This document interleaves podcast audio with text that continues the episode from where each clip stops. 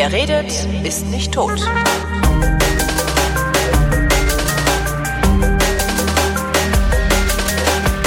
Willkommen zum Geschichtsunterricht der Koproduktion von Vrindt und DLF Nova mit natürlich Matthias von Hellfeld. Hallo Matthias.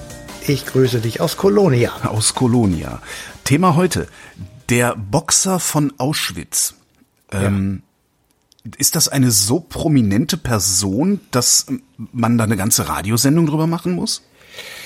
Naja, das ist wie immer bei uns ein Anlass, äh, darüber ja. eine Radiosendung zu machen und sich dann zu überlegen, ähm, Auschwitz, das ist ja ein, ein Begriff, äh, der in dem Titel vorkommt, was ist das eigentlich gewesen, wieso äh, kommen dort Leute hin, die äh, ich sag mal, Boxer sind und was ist eigentlich aus ihm geworden. Und wir haben natürlich dann angefangen zu recherchieren, Auschwitz, das ist das Synonym für das, ich sag mal, mir fehlen da auch die Worte zu das Mega-Verbrechen, das, ähm, der, das Ultima, der ultimative Wahnsinn, dass also ein Staat beschließt mit all dem, was er hat, also alle judikativen, exekutiven ähm, und legislativen Möglichkeiten, eine vorher definierte Gruppe, nämlich die Juden, egal ob alt, ob jung, ob krank, ob nicht krank, ob Mann oder Frau, schlicht und ergreifend von diesem Erdball zu tilgen, ähm, dass das tatsächlich dann auch umgesetzt wird. Also das ist ja äh, nochmal ein großer Unterschied, ob man einfach das erzählt, was schon schlimm ja. genug ist, ja.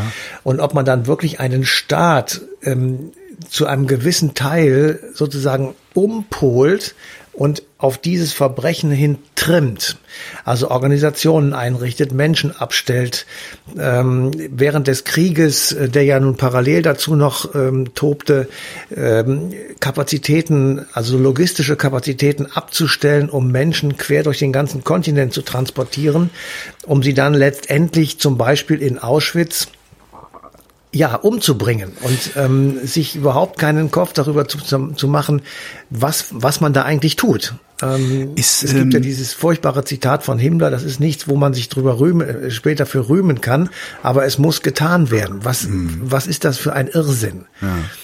Und da stehst dann davor als jemand, der danach geboren wurde, Gott sei Dank, kann man dazu nur sagen, und fasst dir an den Kopf und sagst, das ist einfach nicht mehr zu verstehen. Das ja. ist nicht zu verstehen. Weil es, weil es auch so, ja so aktiv ist, ne? Also es, es gibt ja so dann dann die die die Spätgeborenen äh, haben dann ja irgendwann auch gesagt, warum habt ihr nichts unternommen? Das gleiche kann man uns ja vorwerfen, wenn wir auf die Flüchtlingstrecks äh, gucken, die dann äh, auf dem Weg zugrunde gehen, im Mittelmeer ertrinken und so. Aber das ist, ich denke, noch mal eine andere Qualität, weil jetzt ist es gerade Gleichgültigkeit, weil weggucken geht ja noch, aber damals ist es ja wirklich aktiv gemacht worden. Also das wäre ja. ungefähr so, als würden wir heute als als Land äh, massiv Ressourcen darauf verwenden, Flüchtlinge auf dem Weg zu erschießen. Und das finde ich auch unvorstellbar. Aber sag mal, der Krieg, also der Zweite Weltkrieg, ist der untrennbar mit der Shoah, mit dem Holocaust der Judenvernichtung verbunden? Also ist der auch geführt worden, um die Juden zu vernichten? Oder ist das, ja, wie, wie nennt man denn das? Äh, ja, ein, ein, ein, einfach nur ein willkommenes Ding gewesen, weil man sie dann leichter vernichten konnte, weil man mal eben durch Polen marodiert ist und so. Ja, das ist die Frage aller Fragen und darüber haben ah. sich Historiker schon seit Jahren zerstritten. Selbstverständlich, also es ist jetzt meine Meinung und ich glaube, die kann man auch ganz gut begründen. Selbstverständlich hat äh, der Holocaust nur stattfinden können, weil vorher die Wehrmacht sozusagen durch das Land gegangen ist, nämlich in diesem Falle Polen, äh, teilweise ja auch in Weißrussland oder mhm. auch in Russland selber. Ähm, der Krieg ist begonnen worden aus mindestens mal zwei Gründen. Einmal, um diesen berühmten Lebensraum für Deutsche zu finden und zu oktroyieren, ähm, der laut Hitler im Osten Europas irgendwo ist ja. oder war. Und äh, da hat er ja auch gleich gesagt dazu, als er also den Plan, den Generälen vorgestellt hat, es ist klar, dass da schon Leute leben, das heißt, es wird nicht ohne Krieg gehen. Also das war der eine Grund. Aber der zweite Grund ist eben mindestens genauso wichtig, dass ähm, mittels dieses Krieges die Vernichtung, was von vornherein klar war, das war das Ziel Hitlers Politik, äh, die Juden zu vernichten. Das war dann in unterschiedlichen Abstufungen erst aus Europa rauszutreiben. Da gab es diesen berühmten Madagaskar-Plan, also alle Juden nach Madagaskar, was für ein Wahnsinn.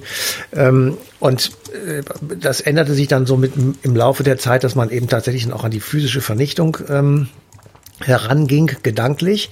Aber man hatte tatsächlich wohl Sorge, dass man das nicht so ohne weiteres in Nürnberg, Regensburg und Bremen machen könnte, mhm. weil dann die Leute das mitkriegen und da möglicherweise sich gegen wehren. Also ähm, sind die Vernichtungslager ähm, dort gebaut worden, wo das sogenannte Generalgouvernement war, also in Polen. Ähm, und natürlich war sozusagen der Krieg, also das Absichern dieses Gebietes, was nicht zu Deutschland gehörte, vor dem Krieg, ähm, nur möglich, weil die Wehrmacht eben weiter im Osten war und sozusagen den Krieg von dort weggehalten hat und einfach äh, das Kriegsgeschehen für eine gewisse Zeit jedenfalls nach äh, Russland oder Osteuropa getragen hat. Mhm. Und während das passierte, konnte man sozusagen im Rücken dieses Geschehens ja. das inszenieren, was wir heute als Holocaust kennen. Ähm, ohne dass die Wehrmacht, ähm, ich sag mal, bis vor Moskau gekommen wäre oder in Osteuropa viele Länder besetzt gehalten hätte, hätte man das so nicht machen können. Mhm. Ähm, das zweite ist, was auch, das, das lernt man dann so im Laufe der Zeit, welche Zusammenhänge da eigentlich auch sind und wie wichtig bestimmte Entscheidungen im Nachhinein erst werden, nachdem man sozusagen mitbekommt, was eigentlich daraus geworden ist, beziehungsweise was nicht hätte stattfinden können, wenn ein bestimmtes Ereignis nicht gewesen wäre. Mhm. Zum Beispiel der Hitler-Stalin-Pakt. Also das völlig Unmögliche, dass man sich nicht vorstellen konnte, dass Hitler und Stalin einen gemeinsamen Vertrag unterschreiben.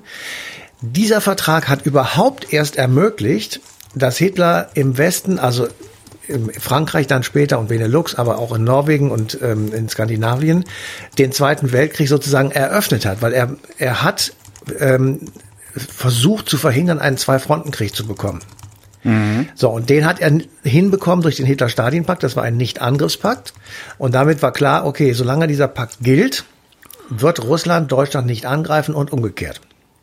Also konnte er sowohl Polen in Polen einmarschieren, die Sowjetunion konnte das auch. Mhm.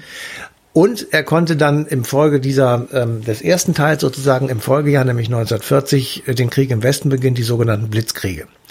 Hätte dieser Vertrag nicht stattgefunden, wäre der Hitler-Stalin-Pakt im August, Ende August 1939 nicht zustande gekommen, spricht sehr vieles dafür, dass zumindest zu dem Zeitpunkt der Krieg nicht begonnen hätte.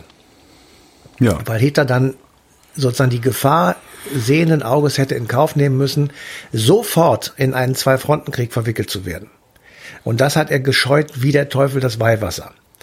Da sieht man mal sozusagen, wie die Zusammenhänge sind und wie möglicherweise eben auch so erstmal vielleicht nur kleine Dinge, ja, im Nachhinein sich als sehr groß und sehr wichtig erweisen.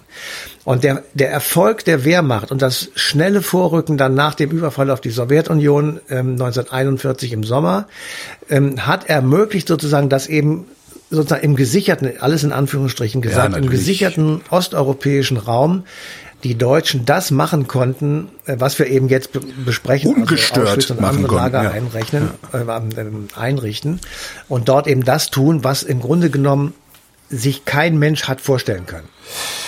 So, Auschwitz. Abgesehen davon, dass es das, äh, die Vernichtungslager standen auch alle in Polen, ne? Also im Reichsgebiet selber, eins. bis auf eins. eins. in Weißrussland und die restlichen in Polen. Und ja. deswegen ist Polen so erpicht darauf zu, äh, wirklich ja, klar zu haben, ja dass es nicht polnische Vernichtungslager waren, was man so einfach sagt, das war Polen, polnische Vernichtungslager.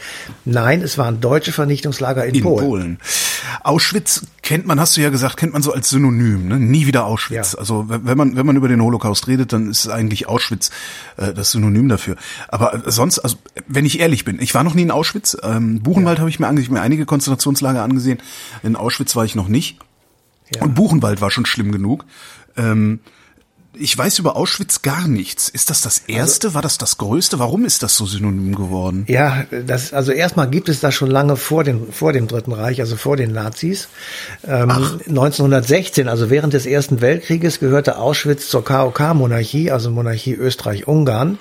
Und ähm, es wurden dort Lager eingerichtet für die sogenannten Sachsengänger. Sachsengänger, das waren Menschen, die aus dem eher agrarisch strukturierten ostdeutschen Raum, also das sogenannte Ost Elbien ähm, ausgewandert sind, weggegangen sind, um einfach bessere Jobs zu finden. Und die sind eben teilweise jedenfalls in Auschwitz angekommen, in der Stadt Auschwitz.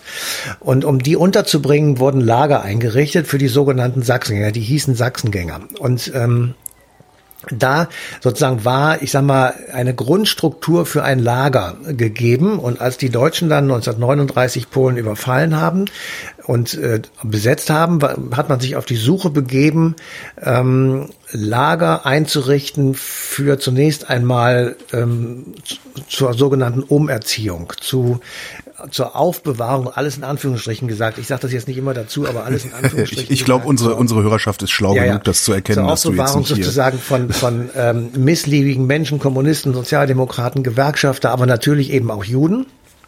Und ich habe ja schon mal die Geschichte erzählt, äh, als der, der Angriff auf Polen begann am 1. September 1939 und die ersten äh, Stuka-Bomben und, und Bomber über Polen flogen, hatten die Piloten morgens in der Besprechung einen Lageplan von Warschau bekommen und die jüdischen Viertel in Warschau waren rot eingerahmt und da sollten die Bomben zuerst drauf fallen. Also es ging von vornherein darum, ähm, Juden und eben im Zuge dieser Aufräumarbeiten auch Kommunisten und eben ideologisch andere Menschen zu finden und umzubringen. Der Krieg in Polen war nach sechs Wochen beendet. Die Deutschen besetzten das Land, teilten es mit der Sowjetunion auf. Ost, der Ostteil wurde pro- sowjetisch, der Westteil deutsch. Da wurde das Generalgouvernement eingerichtet und von da an ähm, wurde sozusagen in Polen systematisch gesucht nach Orten, in denen man solche Lager einrichten äh, konnte. So, und 1939, Ende des Jahres 1939, also so der Krieg ist im, am Ende Oktober beendet gewesen, kurz danach sozusagen wird also das ehemalige Sachsenlager, also das Lager für die Sachsengänger in Augenschein genommen und man stellt fest, jawohl, da könnte man eigentlich so ein Lager für die Leute bauen, die hier interniert werden sollen. Und es, es gibt dann einen Befehl, 1. Februar 1940 von Heinrich Himmler, das war der Reichsführer der SS, ähm, der den Befehl erteilt, äh, dieses Lager auszubauen und er, er, er vergibt sozusagen den, den Namen Stammlager Auschwitz. So, und das ist das Erste, was entsteht. Und da kommt natürlich schon gleich die Frage, wieso Stammlager? Weil ähm, wenn du sozusagen ein Lager baust, dann nennst du das so und das andere ist ein anderes Lager wird mit einer anderen mit einem anderen Namen äh, versehen. In diesem Falle war es aber so, dass sich im Laufe der Zeit und zwar relativ schnell im Laufe der Zeit zwei weitere Lager hinzugesellten. Das erste, also das ursprüngliche sozusagen, das war Auschwitz I, das Stammlager. Dort war äh, zu großen Teilen die Verwaltung ähm, dieses Horrors untergebracht. Ähm, dort wurden ähm, Arbeitskräfte, die teilweise ja auch in diesen Lagern waren, nicht nur, aber teilweise sozusagen hin und her geschoben, weil ähm, mitunter wurden Spezialisten gesucht, die für bestimmte Arbeiten in einem der Betriebe, die um diese Lager herum angesiedelt waren, notwendig waren. Und die wurden dann sozusagen in dieser Verwaltung gesucht, zusammengestellt und in Arbeitstrupps irgendwo hingebracht. Ähm, weil diese Lager bestimmten Betrieben eben geradezu zugeordnet waren. Ich komme gleich noch auf einen bestimmten ähm, Bereich, der sehr wichtig gewesen ist. So, das zweite Lager, das war das dann eigentlich als Vernichtungslager bekannt gewordene Auschwitz II, Birkenau. Das Ja, war drei genau, Kilometer ja. entfernt von diesem Stammlager, von dem ersten Auschwitz. Es war in der Gemeinde Birkenau, die damals auf Deutsch Birkenau hieß. Und es wurde 1941 gebaut, also ungefähr ein Jahr später. Und da wurde von vornherein mit einkalkuliert sozusagen beim Aufbauen dieses Lagers Krematorien und Gaskammern. Und wir sind ja nicht so ganz sicher, wie viele Millionen Menschen oder Juden nun wirklich in diesen Gaskammern und in den verschiedenen Vernichtungslagern umgekommen sind. Jedenfalls sind hier Ah, ich dachte, in diese sechs Millionen wäre, ähm, wäre gesichert. Ähm, du siehst irgendwo anders 5,6 Millionen, dann wird gesagt, nee, so viel können es nicht gewesen sein. Ich habe keine Ahnung. Okay. Ist auf jeden Fall zu viel. Und ich weiß nur, dass also in Auschwitz-Birkenau, wo wir jetzt drüber reden, ist mehr als eine Million Menschen sind dort umgekommen. Ähm, Wahnsinn. der, der, also ähm, Wann, wann ist das das eröffnet? wo- Wann ist das eröffnet worden? Also wie lange haben die dafür gebraucht? Eine Million Leute äh, in, in so einem Es wurde 1941 gebaut. Ähm, fünf. und die, die ersten Verbrennungen und, und Ver, Vergasungen waren die jetzt, müsste ich jetzt nachgucken, weiß ich nicht genau, aber ähm, es wurden Kapazitätsberechnungen angestellt. Und das kann man aus den äh, Aufzeichnungen des äh, Kommandanten Höss äh, nachlesen. Am Schluss hatte man die Kapazität erreicht, mit allen Vergasungsräumen und allen Krematorien am Tag 12.000 Menschen umzubringen. Unglaublich. Ähm, damit aber noch nicht genug, weil es gibt noch ein drittes Lager in Auschwitz, Auschwitz III, und da war der Name Monowitz. Monowitz ähm, ist ebenfalls ungefähr fünf bis sechs Kilometer entfernt von dem Stammlager. Oh, nie gehört. Es war also, wie man sieht, ein ganzer Komplex, der sich da entwickelt hat. Und um dieses Monowitz-Lager, also Auschwitz III, hat sich Unmittelbar daneben haben sich die Buna-Werke angesiedelt der IG Farben. Ah. Und die IG Farben, also die Buna-Werke in diesem Falle, die waren das erste Industrieunternehmen, das sozusagen ein, den Bau und die, äh, die äh, Planung und die Finanzierung dieses KZs selbst gemacht. Das war nicht etwa ein von Staatswegen gebauter Komplex, sondern den hat die IG Farben bezahlt. Und dahinter steckte ein groß angelegtes Tauschgeschäft. Denn einerseits musste die IG Farben Rohmaterial abgeben, zum Beispiel Zement zum, mhm. zum Bauen. Das wurde also dann zur Verfügung gestellt. Und auf der anderen Seite lieferte die SS Arbeitskräfte. So, und diese Arbeitskräfte wurden bis zum Tod ausgebeutet und wenn sie eben tot waren, kamen die nächsten. Dazu wurden im Grunde genommen aus dem ganzen Reich immer Leute dahin gekarrt, die möglicherweise jedenfalls dann zu den Buna-Werken kamen und es wurden auch Leute geradezu gesucht, die eben das dort tun konnten, was dort erwünscht war. Also wir haben sozusagen neben der Komponente, dass der Staat oder sagen wir einfach mal die Schergen des NS-Regimes äh, ein solches Lager betrieben haben, auch noch das Furchtbare zu vergegenwärtigen, dass es Industrieunternehmen gegeben hat, die daraus einen Vorteil geschlagen haben und gesagt haben, ach, das ist ja gar nicht so schlecht, dann bauen wir jetzt eine Fabrikhalle neben so einem KZ und haben dafür für lau irgendwelche Arbeitskräfte. Das ist ja praktisch. Das sind die sind die irgendwann also die die IG Farben ist ja dann äh, von den Alliierten aufgelöst worden, zerschlagen worden. Da, darum haben wir jetzt ne, BASF und die ganzen einzelnen Chemieunternehmen gekriegt. Sind die ansonsten eigentlich irgendwie zur Rechenschaft gezogen worden? Ja, ja, klar. Sie sind zur Rechenschaft gezogen worden. Sie haben, sie mussten, also sie wurden aufgelöst und das Vermögen wurde teilweise jedenfalls auf die, wie du eben genannt hast, ähm, aufgeteilt. Und der IG Farben-Prozess, der hat, glaube ich, 40 Jahre gedauert. Also es sind immer noch Abwicklungsgeschäfte zu tun gewesen, also natürlich Entschädigungszahlungen und alles Mögliche.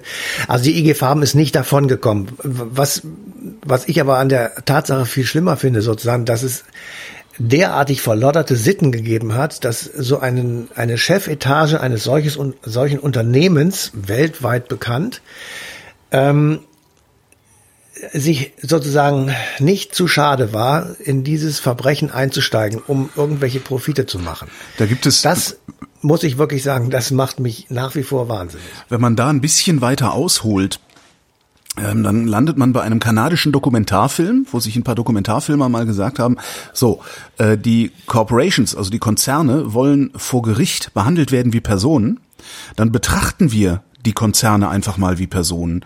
Und die arbeiten da heraus, dass der Konzern nichts anderes ist als ein Psychopath. Und wenn man das da drunter legt, dann ergibt das auf einmal sehr viel Sinn, dass ein, ein, ein Konzern wie die IG Farben sich derart verhält. Das ist das Dreckige daran, ja. Ja, es ist wirklich, äh, ähm, ich will auch jetzt nicht einen Empörungshistoriker machen, sondern ähm, es ist einfach da meine persönliche Meinung. Das ist etwas, was ich derartig abscheulich finde, dass man mir ähm, nicht erklären kann, sozusagen, wie ich kann auch zum Beispiel immer, ich schweife jetzt mal ganz kurz ab, ich ja. kann einfach auch nicht verstehen, selbst wenn du jeden Tag zwei Liter Wodka zu dir nimmst, wie du den ganzen Tag lang äh, am, am, am Einlasstor eines einer Gaskammer nackte Menschen reintust ja. und zehn Minuten später nackte Menschen tot hinten rausholst. Ja. Ähm, und das machst du den ganzen Tag. Das, das ist mir einfach nicht erklärlich. Da kann man mir jetzt auch nicht kommen mit Psychopathen oder da auch nicht mit Druck, weil es gibt also, soweit ich das recherchieren konnte, keinen Fall, in dem jemand gezwungen worden ist, in einem Lager wie Auschwitz zu arbeiten, mhm. sondern es war alles freiwillig, es wurden Zulagen gezahlt, es wurde auch tatsächlich freier Alkohol ausgegeben oder eine gewisse Menge Alkohol, aber es war nicht sozusagen, dass man äh, dazu dienstverpflichtet wurde und wenn man das nicht gemacht hat, wurde man erschossen oder sowas. Das alles hat es nicht gegeben. Ähm, das heißt, die Leute haben das freiwillig gemacht. Ich weiß, dass auch viele Leute aus anderen ähm, Staaten da waren, also die irgendwas auf dem Kerbholz hatten, die sich dann da gemeldet haben, um ihre Strafe sozusagen zu reduzieren, was weiß ich alles klar, aber trotzdem ähm, alleine das, der, der menschliche Vorgang, der dort stattfindet, und zwar unendlich oft hintereinander, mhm. ähm, ich, ich habe keine Ahnung, wie man sowas hinkriegt. Ich, ähm, ja.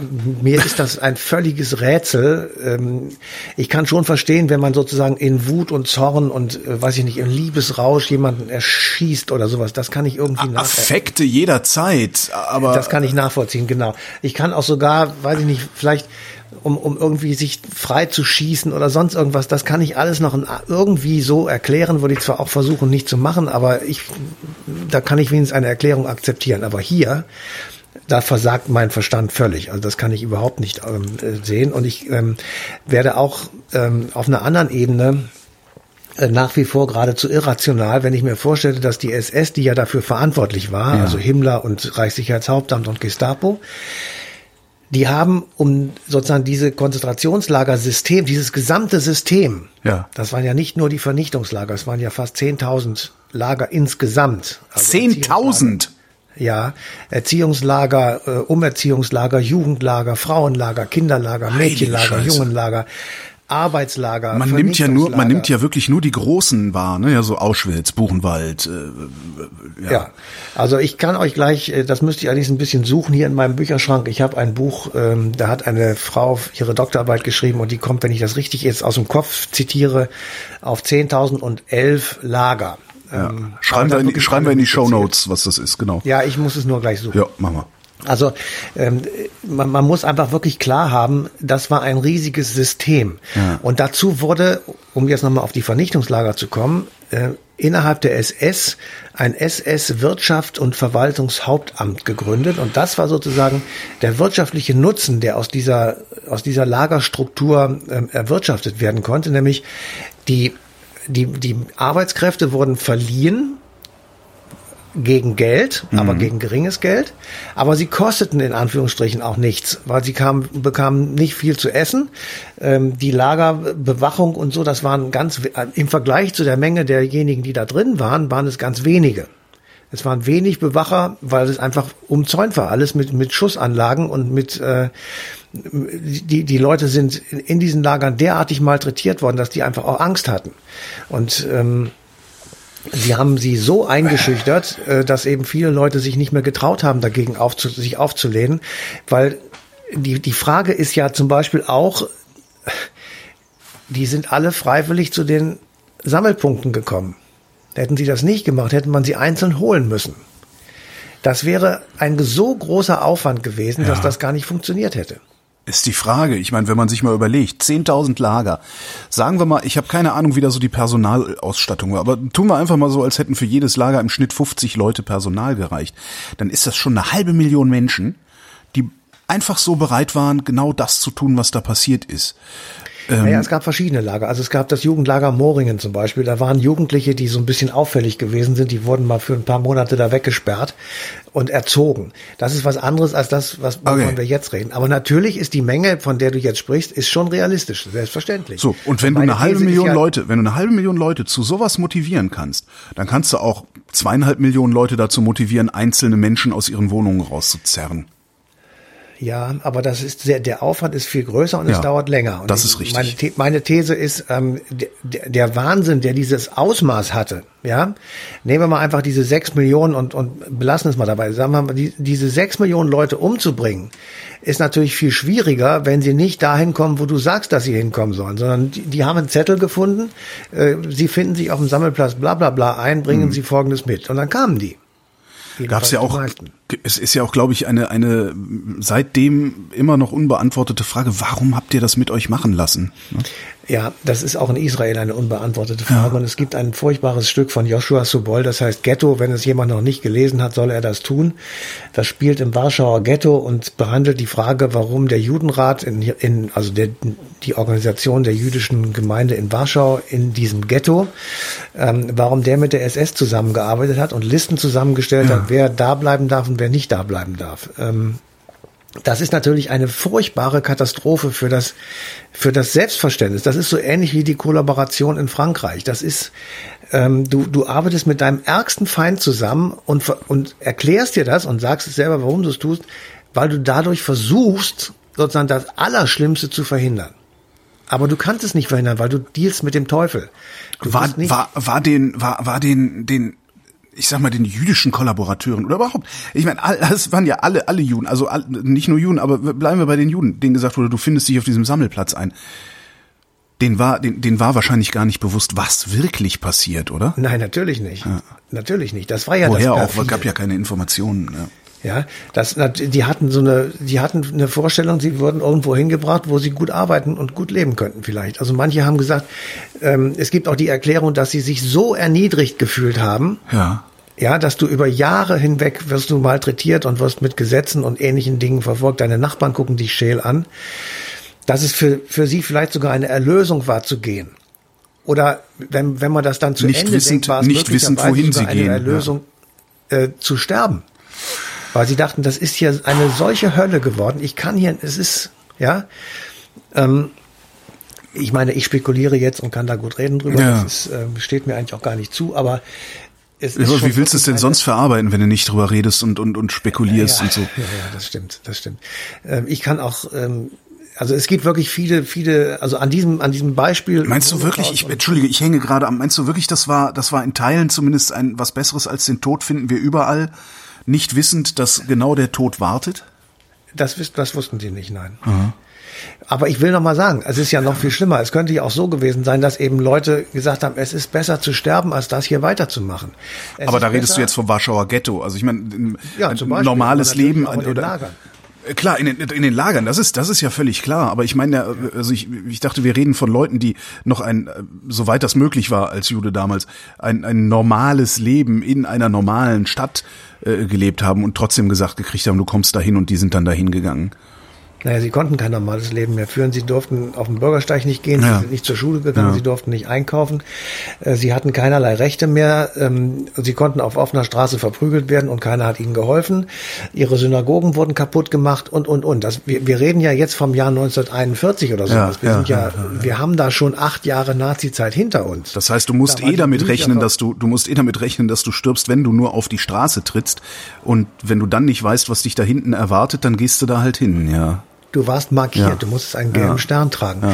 Du hattest die Bücherverbrennung erlebt, du hattest Kauf nicht bei Juden erlebt, du hattest die sogenannte Reichskristallnacht, was, was einfach nur ein Pogrom war, hattest du miterlebt. Und ähm, ich muss wirklich sagen, also man kann sich das von uns heute nicht vorstellen, ähm, was das dann mit einem auch macht und welche, welche Windungen dann das Gehirn, die Seele und der Körper auch machen, um sich ich sag mal, damit zu arrangieren, was ja eigentlich gar nicht geht. Ja. Aber was, es gibt, man lässt ja keine Chance. Und entweder greifst du zur Waffe, das haben ja auch ein paar gemacht und sind dabei umgekommen, oder du versuchst dir irgendwas schön zu reden und sagst, ja, dann fahren wir jetzt dahin, da ist es bestimmt besser als hier. Ja. ähm, wir müssen jetzt nicht äh, genau, wir, wir über, schweifen über Auschwitz ab. reden, ja. was ich sozusagen, aber dann und und das ist der Anlass ja, weswegen wir die Sendung machen. Es hat nun tatsächlich ähm, einen sogenannten Boxer von Auschwitz gegeben und dieser äh, Mann heißt oder hieß Harry Haft. Mhm. Und ähm, er ist ähm, 1925 geboren, ein polnischer Jude, und er wird bei der äh, bei dem Überfall auf Polen ähm, geschnappt und wird in ein Konzentrationslager gesteckt und kommt dann irgendwann nach Auschwitz. Und dort stellen sie fest, dass er also körperlich sehr fit ist und fragen ihn oder lassen irgendwie, kriegen das raus, dass er geboxt hat, also in seiner, in seinem privaten Leben vorher. Und fragen ihn und, oder verdonnern ihn dazu, Boxkämpfe gegen andere Häftlinge zu führen. Und dann mhm. wird das sozusagen eingerichtet und er boxt sich sozusagen um sein Leben. Er boxt gegen jeden, der ihm vor die Fäuste gerät und ähm, das alles zur Belustigung und zur ähm, Erheiterung, äh, wie soll ich mal sagen, der ihm, ja, der Bewacher, der ja. SS und er überlebt das. Und das das Irrsinnige ist, er ist tatsächlich ein guter Boxer, weil er nämlich ähm, Anfang der 50er Jahre ähm, einen Boxkampf gegen äh, den Weltmeister Rocky Machado macht. Mhm. Äh, den verliert er zwar, aber ich meine, wenn du gegen den damaligen Boxweltmeister musst du dich erstmal hinboxen, ja, genau. Ja. ähm, so und diese Geschichte ist so wahnsinnig und so ähm, irre, dass sie auch tatsächlich in einen Film eingepackt wurde und ähm, man kann sozusagen ähm, diese Geschichte sich in einem bombastischen Hollywood-Film angucken ähm, und wir haben gedacht, wir gucken mal, ob es noch andere solche Geschichten gibt und die gibt es auch, ähm, wo einfach Leute wegen ihrer Fähigkeit, die sie im Privatleben vor Auschwitz erlangt haben, zum Beispiel gute Musiker. Es gab richtige Lagerorchester. Ich weiß es nicht genau, in welchem Lager es war. Jedenfalls in einem ähm, spielte das Orchester auf, wenn neue Häftlinge kamen. Ähm, dann hatten die das Gefühl, oder sollten das Gefühl haben, ach, wir sind jetzt hier sozusagen in der Sommerfrische, in Anführungsstrichen. In einem anderen Lager wurde Musik eingespielt und es wurde der Eingang ähm, in die, zu den Gaskammern, zu den sogenannten Duschräumen, da waren Bäume aufgestellt und äh, Blumen. Das war richtig wie in so einem äh, in so einer Blumenlandschaft, in einer schön gestalteten mhm. äh, Gartenarchitektur, damit die Leute eben keine Angst hatten und einfach da reingingen und sagten, ach, das ist ja gar nicht so, das ist ja gar nicht so schlimm. Ja, siehst du, habe ich dir doch gesagt, wir kommen jetzt hier in eine bessere Gegend. Und fünf Minuten später waren sie tot. Ähm, also all diese, diese absurdigen Dinge, die dort stattgefunden haben, die finde ich, äh, wollen wir versuchen, ähm, so ein bisschen zu transportieren und zu sagen, ähm, es ist einfach derartig absurd, was da passiert ist und ein derartiger Schrecken, der für alle Zeiten über die Menschheit äh, gehen soll, wenn sie das erinnert, ähm, dass man wahrscheinlich noch 100 Sendungen machen könnte und man würde immer wieder irgendwas finden, wo man sagt, das glaube ich einfach nicht. So, und wer jetzt hingeht und sagt, nee, Moment mal, der Boxer von Auschwitz ist doch gar nicht ein Film über Harry Haft. Äh, jein, der Boxer von Auschwitz ist ein Film über Viktor Perez, der auch ein Boxer in Auschwitz war, eine ähnliche Geschichte hat wie Harry Haft. Harry Haft ist ein anderer Boxer von Auschwitz, über den es auch einen Film gibt, nur damit es keine Verwirrung gibt hinterher. Das Buch, das du ähm, vorhin erwähnt hast, äh, mit, den, mit der Menge der Lager, äh, das kramst du raus. Da schreiben wir in die Shownotes einen entsprechenden Link für alle jene, die es nachlesen ja. wollen. Und ich danke dir, Matthias von Hellfeld. Bitte sehr. Und euch danken wir für die Aufmerksamkeit und schicken euch auf den 27. Juli 2020. Da gibt es dann die passende Ausgabe Eine Stunde History auf DLF Nova, die nicht ganz so weit abschweift, wie wir das heute getan haben.